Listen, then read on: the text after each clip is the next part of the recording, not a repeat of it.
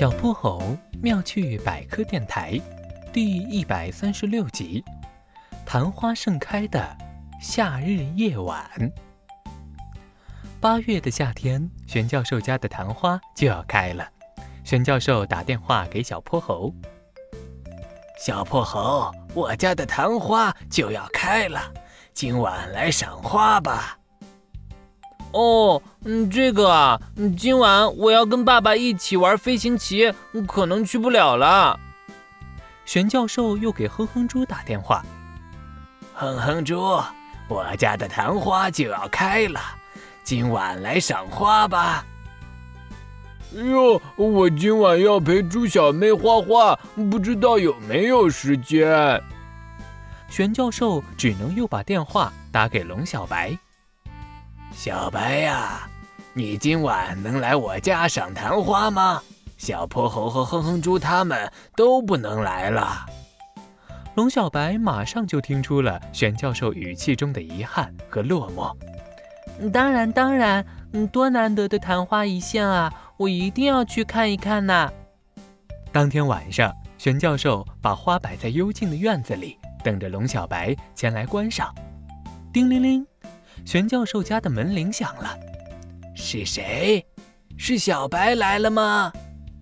玄教授喜上眉梢的走去开门，是我小泼猴，还有我哼哼猪，还有我和马憨憨。玄教授，我们都来了，我们都想好好见识一下昙花是怎么开的呢。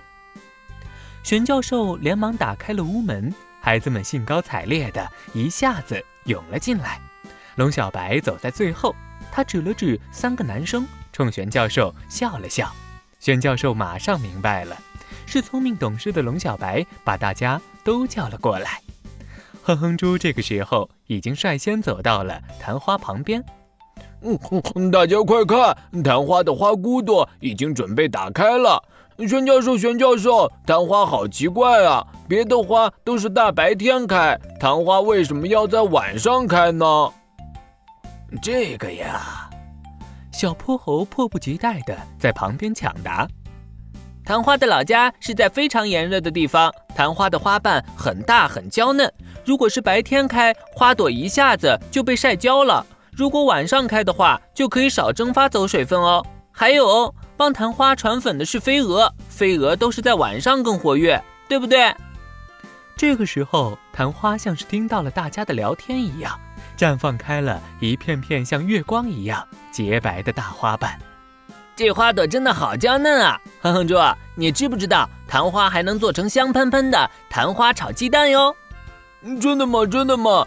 待会儿我就把昙花采了带回去，明早做成炒鸡蛋吃。哼哼猪说着，口水恨不得已经流淌了出来。夏夜凉风习习，大家都哈哈哈哈笑了。玄教授眯着眼睛，笑得尤其开心。小泼猴妙趣百科，一天一个小知识。小朋友们，欢迎大家把心中的大问题、小问题在评论区告诉小泼猴。如果你的问题被选中，小泼猴不但会用一个故事告诉给你答案，还会有一件小礼物送给你哟。